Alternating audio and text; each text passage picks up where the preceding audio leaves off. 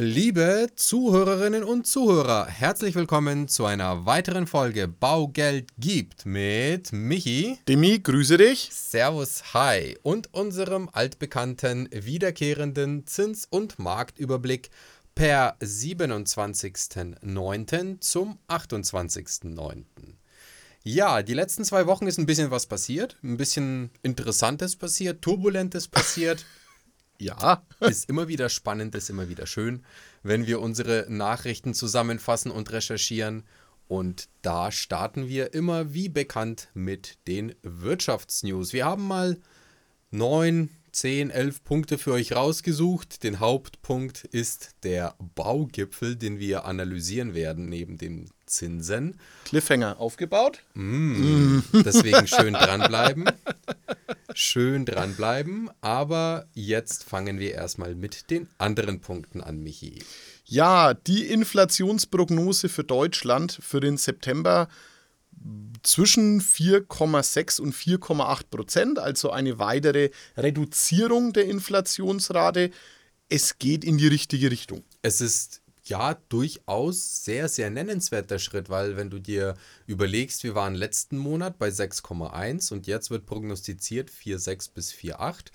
Hm, übermorgen sollen die Zahlen bekannt werden. Dann werden die Zahlen nochmal verfestigt in ein, zwei Wochen. Also es geht mit rasanten Schritten 1,5, muss ich schon sagen, weiter runter. Unsere Prognose ist nach wie vor, dass wir sagen, gegen Ende des Jahres, im Dezember, werden wir eine Inflationsrate haben im Vorjahresvergleich von ungefähr einer Bandbreite zwischen 3 und 3,5, 3,6.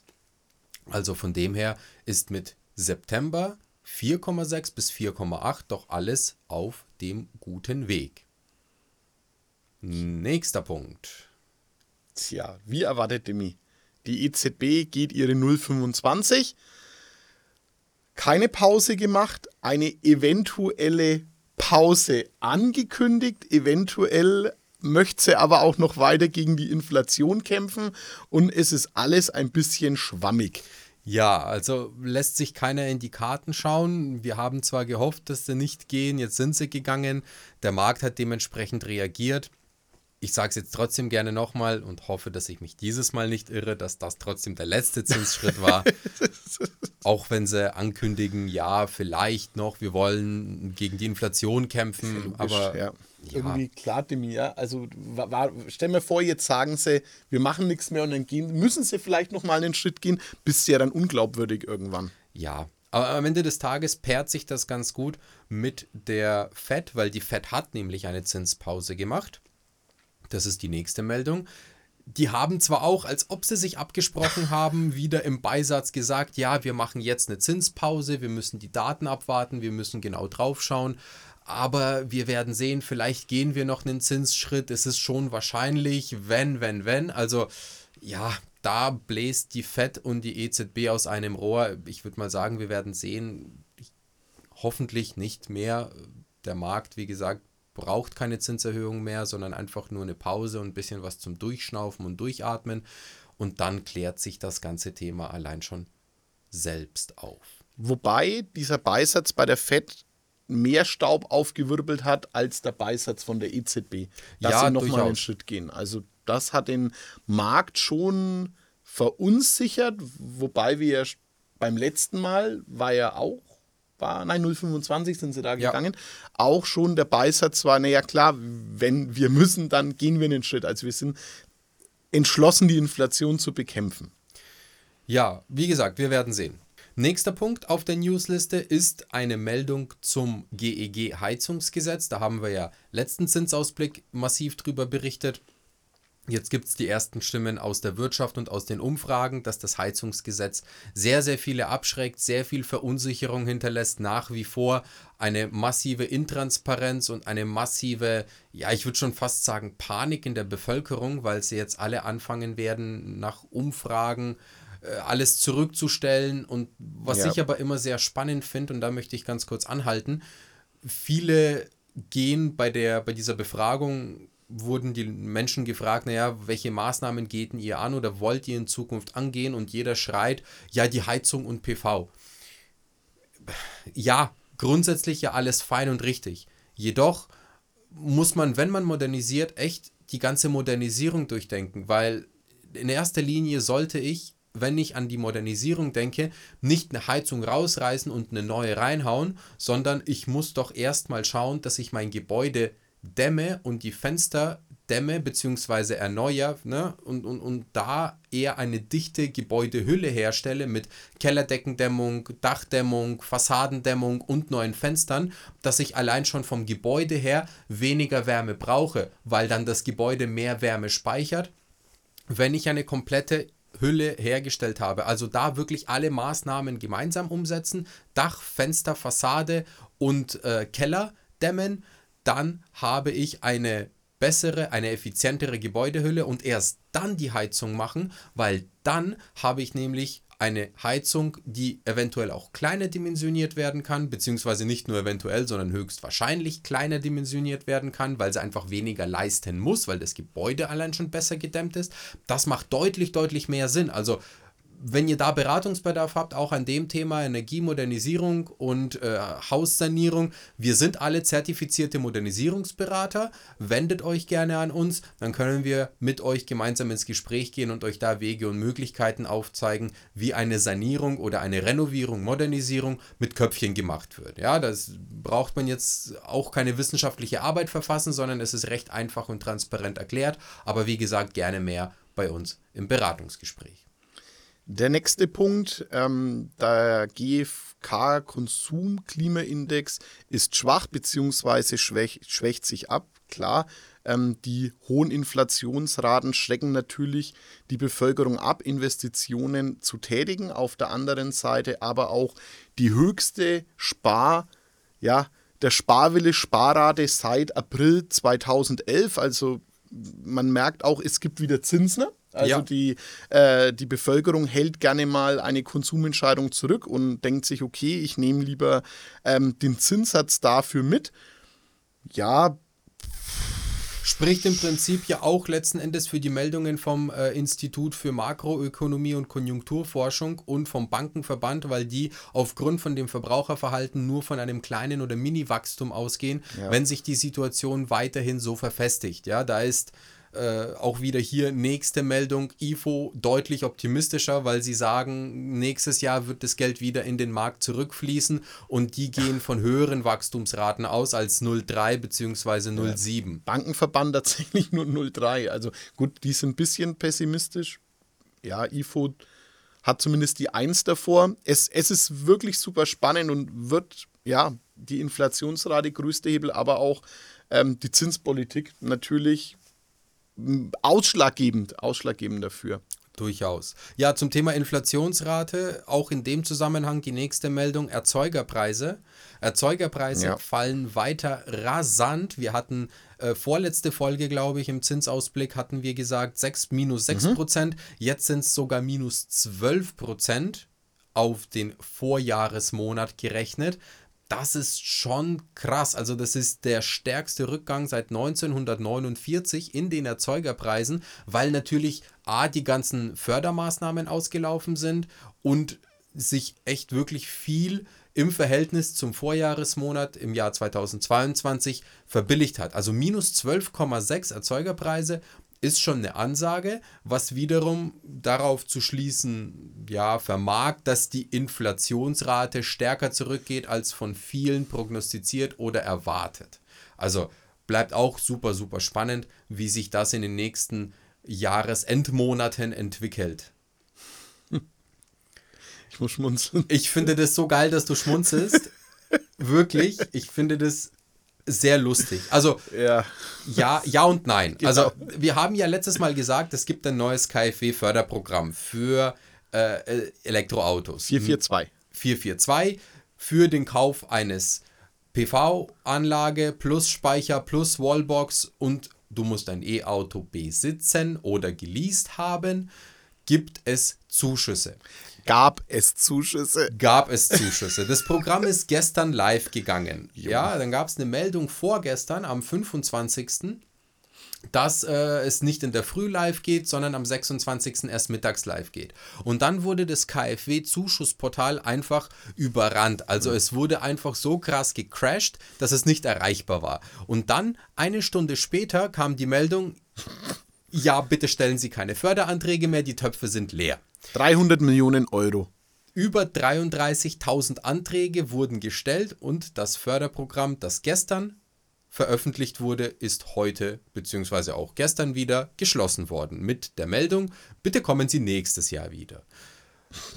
Ach, liebe Bundesregierung, ganz ehrlich, wenn ihr ein Förderprogramm aufsetzt, dann bitte sorgt doch für eine vernünftige Ausstattung mit Mitteln von diesem Förderprogramm. Ja, nach Stunden. Krass. Wenn ihr sagt, nach einem Monat, ja, dann war halt der Hype und der Run einfach da. Die Leute hatten aber die, also die Leute hatten die Chance, sich in Förderung zu, zu sichern. Eine Chance. So haben sie ja nicht mal eine Chance gehabt. Ja, aber ich muss doch echt in der Regierung, ich muss doch irgendwann mal mein Hirn einschalten und muss doch feststellen, okay, auch wenn wir in Deutschland eine katastrophale Eigentümerquote haben, ja, und sagen wir mal, ich habe keine Ahnung, wie viele Familien wir in Deutschland haben, aber sagen wir mal, wir haben bei einer Bevölkerung von 83 Millionen, sagen wir mal, wir haben ungefähr, was weiß ich, 50 Millionen Haushalte.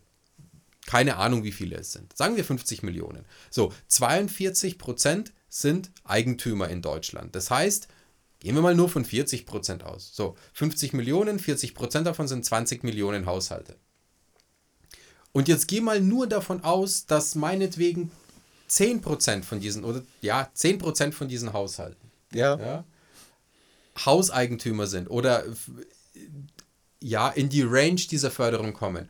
Alter, dann reden wir immer noch von über 2 Millionen und es sind nur 33.000 Anträge geflossen. Also ja, yo. Schade.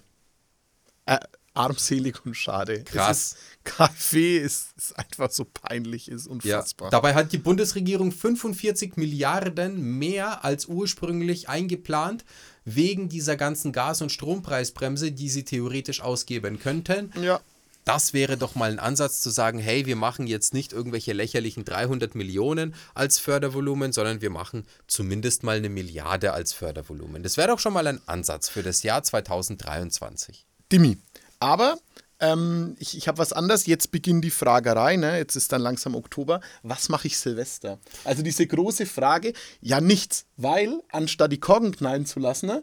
0 Uhr 1, zack, KfW-Förderprogramm, die neuen und wieder mal einen Antrag reinschmeißen, weil 200 Millionen kommen nämlich 24. Ja, genau. Also für alle, die Silvester nichts vorhaben, geht auf die KfW-Homepage und sichert euch eure Zuschüsse, solange in den ersten Minuten alle noch mit Korkenknallen verbunden es, sind. Es, es, ist so witzig. Freundliche Grüße von Baugeld und ja. mehr, ja, weil Baugeld gibt News, ja, KfW gibt Förderung für ein paar Stunden. Jetzt gibt KfW nicht mehr. KfW gibt wieder am 01.01.2024 vielleicht von 0 Uhr 01 bis 0 Uhr 10 oder so. Also ja. sichert euch in den neun Minuten zumindest noch ein paar Förder. Also der Sekt peilt nicht aus. Ihr könnt es machen. Ja. Oh ja, nächste alle Jahre wieder. Ja, also, alle Jahre wieder. Wie auch Weihnachten kommt alle Jahre wieder in den USA eine Debatte und ein Streit, das auch wieder die Märkte sehr turbulent belastet und sehr nervös macht. Und zwar der Haushaltsstreit in den USA, weil nämlich das Wirtschaftsjahr vorbei ist und jetzt gerade debattiert wird vom Kongress, vom Repräsentantenhaus, die ja in verschiedenen Händen gehalten werden, von Demokraten und von Republikanern jeweils wie geht es denn jetzt weiter mit der Haushaltsplanung? Wie werden die Gelder verteilt? Wie viel Schulden? Wie viele äh, Ressorts? Wie viele Milliarden dahin und dahin? Und da ist sich wieder keiner einig. Und jetzt kommt wieder die Meldung, wenn sie sich nicht einigen, dann gibt es halt wieder einen Shutdown, weil dann gibt es keine Möglichkeit, weiter finanziell zu wirtschaften. Ja, sobald der erste Schoko-Nikolaus im Supermarktregal steht, dem droht der Shutdown in den USA. Ja, das, das ist fantastisch. Eieiei. Also, ja, mal sehen. Ich denke, es wird sich alles wieder in Wohlgefallen auflösen und die Angst wird aus dem Markt verschwinden, sobald auch da endlich mal wieder ein bisschen Klarheit und, und, und Transparenz herrscht. Ja.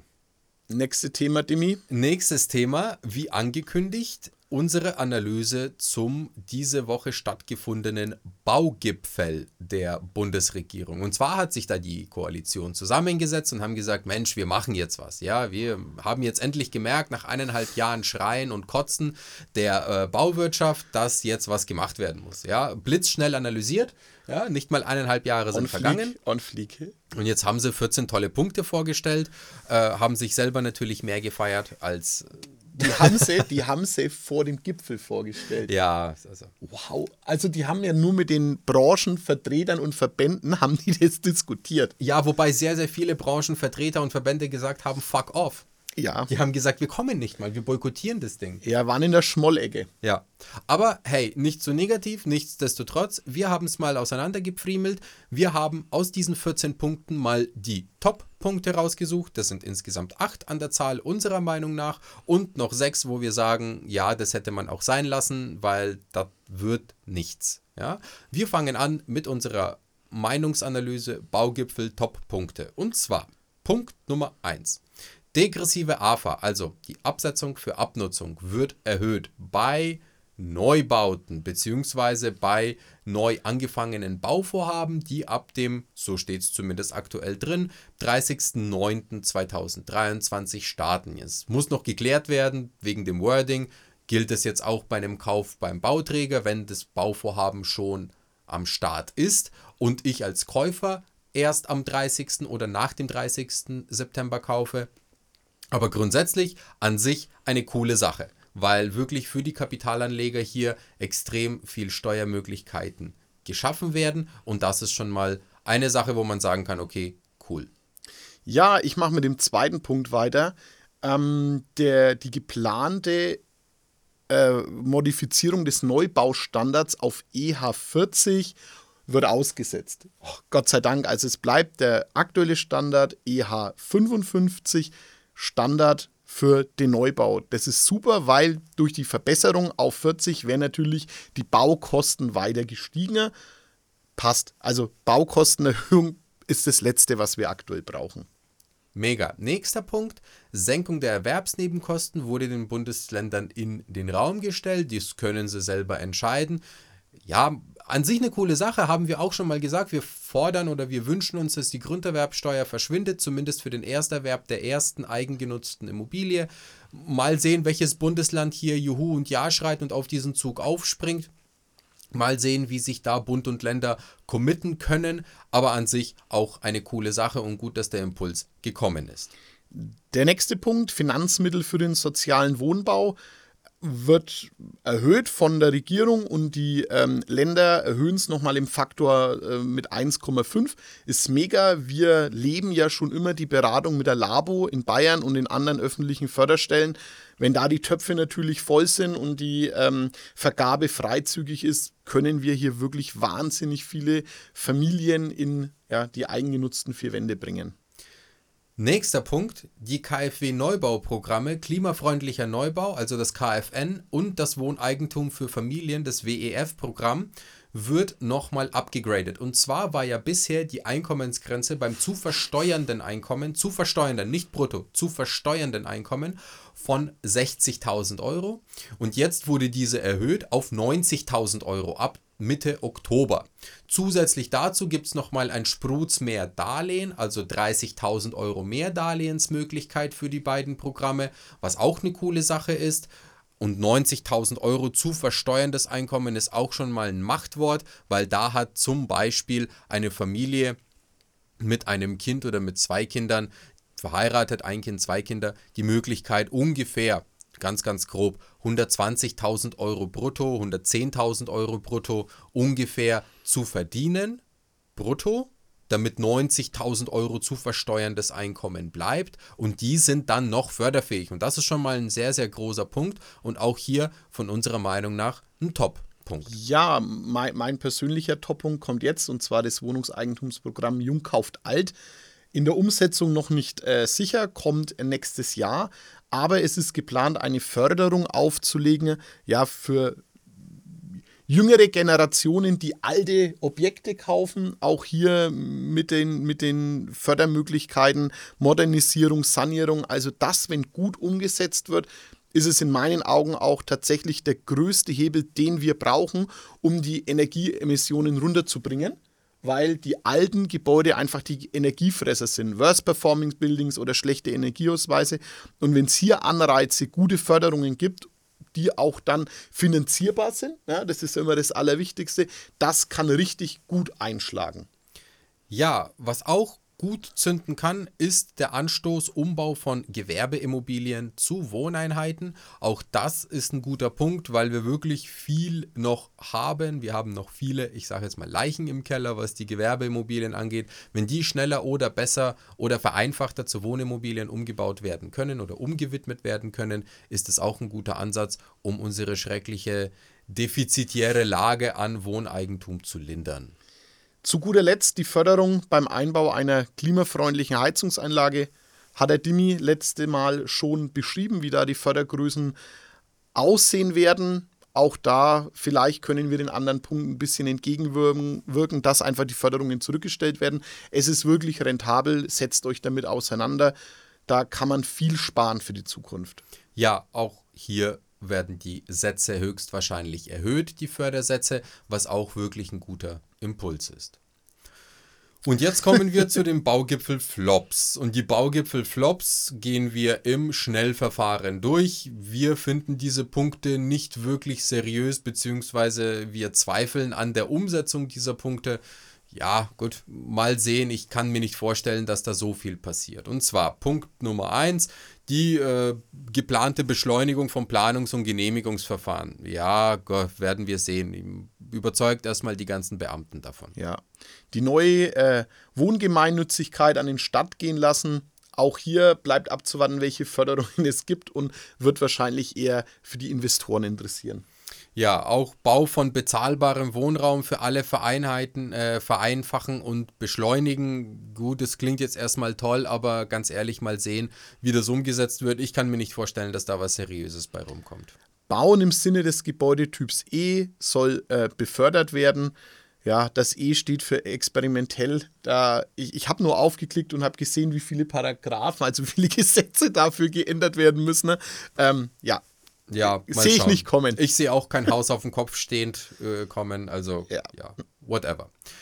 Nächstes Thema: vergünstigte Abgabe von eigenen Grundstücken für öffentliche Aufgaben sowie den sozialen Wohnungsbau. Ja, gut, Leute, hättet ihr euch auch sparen können. Genau, sehen wir ja, was mit den aktuellen Baugebieten ist, ja. Wie ja. viele äh, Parzellen da wieder zurückgehen an die Kommunen und Gemeinden, weil sie nicht bebaubar sind. Ja.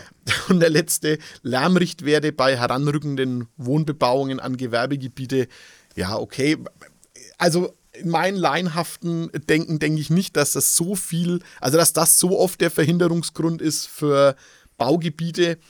Äh, lassen wir es mal dahingestellt. Also ist in meinen Augen kein, kein Gamechanger. Glaube ich auch nicht. Ja, das war's vom Baugipfel und von unserer Analyse. Gerne könnt ihr euch äh, Gedanken machen und uns einen Kommentar hinterlassen, was ihr denn davon hält, von den einzigen Punkten. Wir diskutieren es sehr, sehr gerne mit euch aus, sei es jetzt über die Videos oder im Podcast. Und jetzt kommen wir zu unserem altbekannten Zinsüberblick. Und zwar wieder mit den Zahlen vom 27.09. zum Bund und Swap, Michi. Ja, der Swap steht bei 3,33, also der hat sich ein Bisserler nach oben entwickelt. Einfach fett, äh, nicht die Erhöhung ausgeschlossen. EZB erhöht die Erhöhung nicht ausgeschlossen. Der Markt ist einfach nervös, ähm, preist hier Risiken ein, die eigentlich nicht existent sind. Ja in der Vergangenheit ging in der Woche drauf die Luft immer wieder raus. Ähm, ich drücke uns allen die Daumen, dass es auch dieses Mal wieder so ist, dass es ein letzter Versuch nach oben ist und ähm, dass wir das nächste Mal wieder bessere Zahlen berichten können. Yes. Bund? 129,01, klar, auch der Bund äh, ist, ist gefallen. Ähm, Analog Swap. Jo.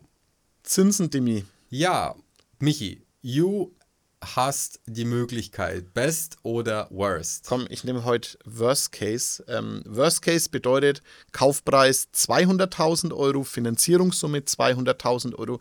Die Kaufnebenkosten bringt ihr aus dem Eigenkapital eine sogenannte Vollfinanzierung. Ähm, immer mit Tilgungssätzen 1% und 2%. Bei der 10-jährigen Zinsbindung haben wir in Viererform, 4,0 mit 1% Tilgung habt ihr eine Rate für 833 Euro und mit 2% Tilgung ähm, ein Tausender. Bei den 15-jährigen Zinsbindungen haben wir einen Zinssatz von 4,1%, Rate bei 1% Tilgung 850 und bei 2% Tilgung 1016 Euro. Und bei den 20-jährigen Zinsbindungen sind wir schon bei 4,4% angekommen.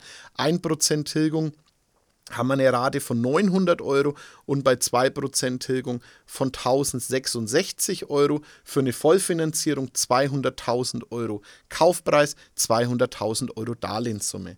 Dimi, wie schaut es im Bestbereich aus? Im Best Case erwarten uns per 27.09. folgende Zinsen. Best Case bedeutet hier nochmal kurz zur Zusammenfassung 400.000 Euro Kaufpreis und 200.000 Euro Finanzierung, also eine komplett risikolose Finanzierung mit 200.000 Eigenkapital hinterlegt oder alternativ Zusatzsicherheiten wie Immobilien, wie irgendwie Verpfändungen von irgendwelchen Versicherungen, die schon Kapital drin haben oder oder oder.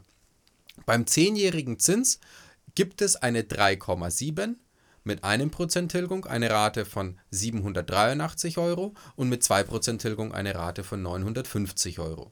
Bei 15 Jahren Zinsbindung einen Zins von 3,8, mit 1% Tilgung eine Rate von 800 Euro und mit 2% Tilgung eine Rate von 966 Euro. Und bei 20 Jahren Zinsbindung einen Zins von 4, mit 1% Tilgung eine Rate von 833 Euro und mit 2% Tilgung eine Rate von 1000 Euro. Ja. So sieht's aus. So look it out. Jo. Und so sieht's auch aus mit unserer Podcast-Folge, denn diese ist wieder am Ende angekommen. Wir hoffen, ihr hattet Spaß, denn wir hatten diesen, euch zu informieren. Schaltet das nächste Mal wieder ein, wenn es heißt Baugeld gibt. Wir werden in Zukunft sehr coole Folgen haben. Mal ein kurzer Teaser für euch. Nächstes Mal kommt noch eine Folge über eine öffentliche Förderstelle eines anderen Bundeslandes. Dann kommt darauf folgend wieder unser Zinsausblick und dann starten wir mit ein paar Wirtschaftsprofessoren, die wir eingeladen haben und auch unter anderem eine Maklerfolge, die uns zum Gast ja von einem hier regionalen Makler bringt, den wir Sehr mal cool. kurz interviewen, wie denn die Lage ist und so weiter und so fort. Sehr spannend. Ja, sehr spannend, sehr spannend. Von dem her schaltet wieder ein, abonniert, liked, verteilt und sagt euren bekannten Freunden, die sich auch über das Thema interessieren, dass es hier so einen Podcast gibt. Wir sagen Danke und freuen uns mit euch auf die nächsten Folgen und sagen bis zum nächsten Mal. Ciao. Ciao. Präsentiert von den Finanzierungsexperten der Metropolregion seit 2002. Kaufen, bauen, modernisieren. Wir finden die richtige Bank für Ihre Immobilie. www.baugeldundmehr.de